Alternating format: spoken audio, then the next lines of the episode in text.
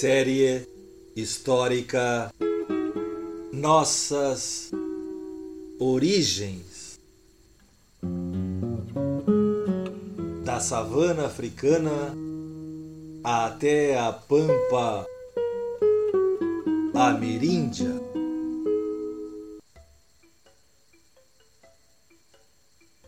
Capítulo de hoje: A mais terrível praga da história.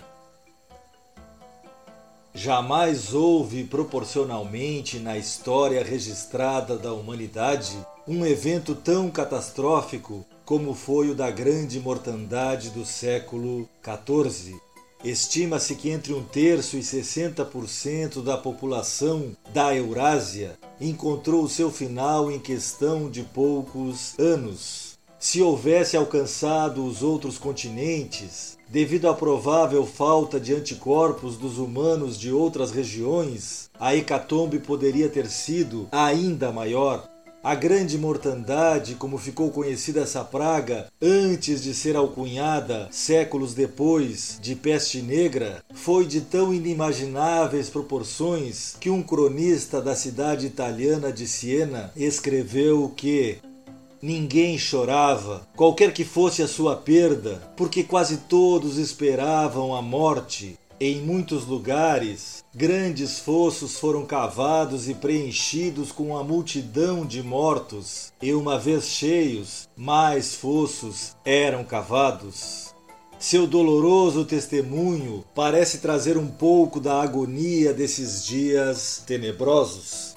Eu, Anholo de Tura, enterrei minha mulher e meus cinco filhos com minhas próprias mãos, e tantos morreram que todos acreditavam ser o fim do mundo. Em outubro de 1347, mercadores genoveses aportaram em Messina, na Sicília, trazendo vários marinheiros mortos e enfermos agonizantes, infectados com uma estranha e implacável doença. Vinham desde a cidade de Cafa, no Mar Negro, onde os genoveses tinham uma feitoria para a prática de comércio com o Oriente, interligando-se assim à famosa Rota da Seda. Antes mesmo da chegada da praga na Europa, começaram a surgir notícias de uma epidemia que tinha tornado grande parte da China, da Pérsia, da Mesopotâmia, do Egito e da Índia um cemitério a céu aberto. A peste, que infectava as pessoas por meio de bactérias existentes em pulgas conduzidas pelos ratos, embora nesse tempo ninguém soubesse disso, encontrou um rápido caminho entre o Oriente e o Ocidente devido ao imenso Império Mongol, o maior que o mundo conheceu até então, que tivera origem com Gengis Khan em 1207. No auge, esse império abrangia da Pérsia à Sibéria e da China até a Hungria, na borda da Europa. Como os mongóis tinham criado um sistema de estradas inigualável, um viajante invisível e indesejável, a peste, cruzou rapidamente por ele, de um extremo ao outro, ceifando vidas e despovoando cidades e aldeias por onde passava. Relatos contam que em 1347, um descendente de Gengis Khan, chamado Jani Beg, teria posto cerco à cidade de Cafa, dominada nesse então pelos genoveses. Como o sítio se prolongava e seu exército tinha sido acometido pela terrível pestilência, ele mandou que catapultassem cadáveres contaminados para o interior da cidade. Os genoveses teriam então fugido, levando a peste em seus navios para a Sicília, de onde se espalharia rapidamente para o norte continental. Alguns historiadores, como o estadunidense Philip Daylider, acreditam que cerca de metade dos europeus morreu da peste, enquanto o norueguês Ole Benedicto calcula que o percentual poderia ter alcançado uns 60% da população, ou seja, quase 50 milhões de pessoas mortas. O certo é que, mesmo utilizando as estimativas mais conservadoras, ao menos uma de cada três pessoas sucumbiria antes de que transcorressem quatro anos desde o seu aparecimento na Europa. Houve lugares, inclusive, principalmente em recintos fechados e populosos, onde todos sucumbiram, como foi o caso dos conventos franciscanos de Carcassonne e Marsella, na França. O poeta italiano Francesco Petrarca escreveu: Onde estão nossos caros amigos? Que relâmpagos devorou, que terremotos derrubou, que tempestade os afogou. Éramos uma multidão e agora estamos quase sós. Nesse ambiente apocalíptico, dois eventos dantescos ainda aumentaram infamemente as cores tétricas daquela tragédia. O primeiro deles foi o aparecimento dos flagelantes, um grupo de fanáticos que surgiu desde as florestas nebulosas da Alemanha, com sua histeria religiosa, com látegos arrancando constantemente sangue de seus corpos, carregando cruzes, propagando a crença de que assim as pessoas obteriam a misericórdia divina. O outro evento foi a costumeira busca de colocar a culpa pela mortandade em seus vizinhos judeus. Cerca de 25 anos antes do aparecimento da peste negra, em uma epidemia não tão letal, havia sido criada uma narrativa onde o rei muçulmano de Granada teria organizado uma conspiração para envenenar os poços dos cristãos europeus e assim acabar com seus inimigos, utilizando-se da ajuda dos judeus. Depois surgiriam outras versões, como a de um rabino de Toledo, que teria providenciado para que seus correligionários disseminassem veneno pelas fontes de água europeias.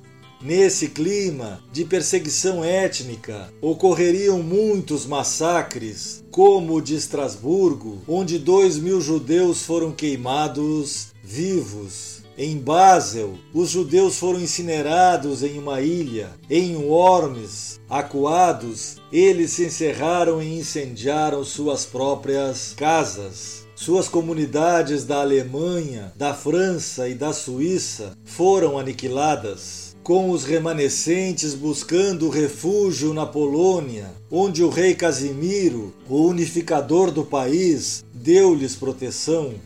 Os flagelantes, em suas cada vez mais ameaçadoras procissões, também massacravam judeus por onde passavam.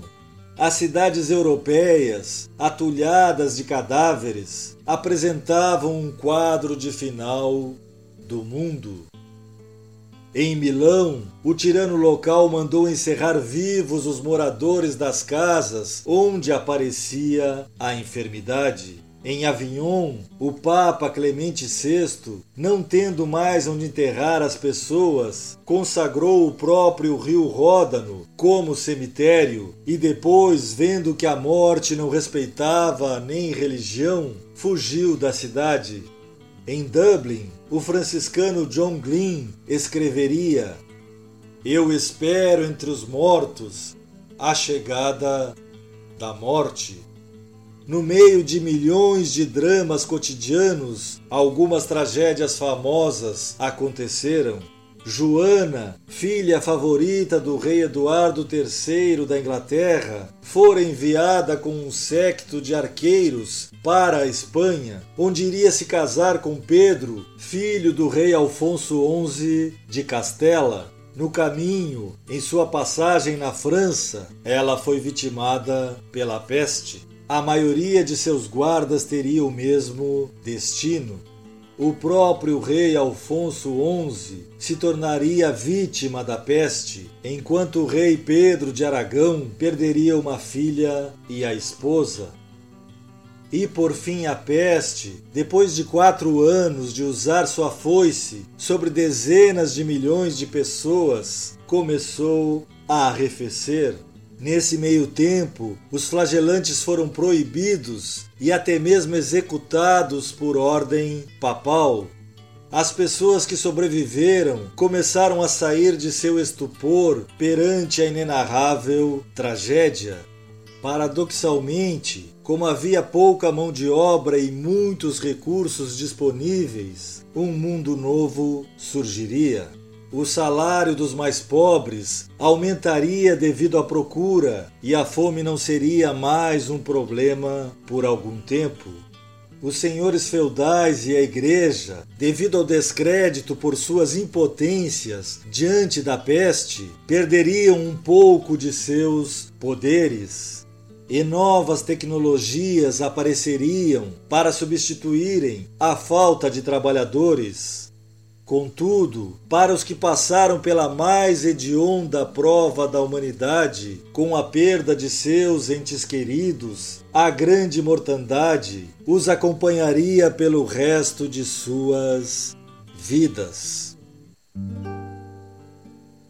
Em sua obra-prima, Decameron, o escritor italiano Giovanni Boccaccio relata a chegada da grande morte em sua cidade Tínhamos atingido já o ano de 1348, quando na muito excelsa cidade de Florença sobreveio a mortífera pestilência.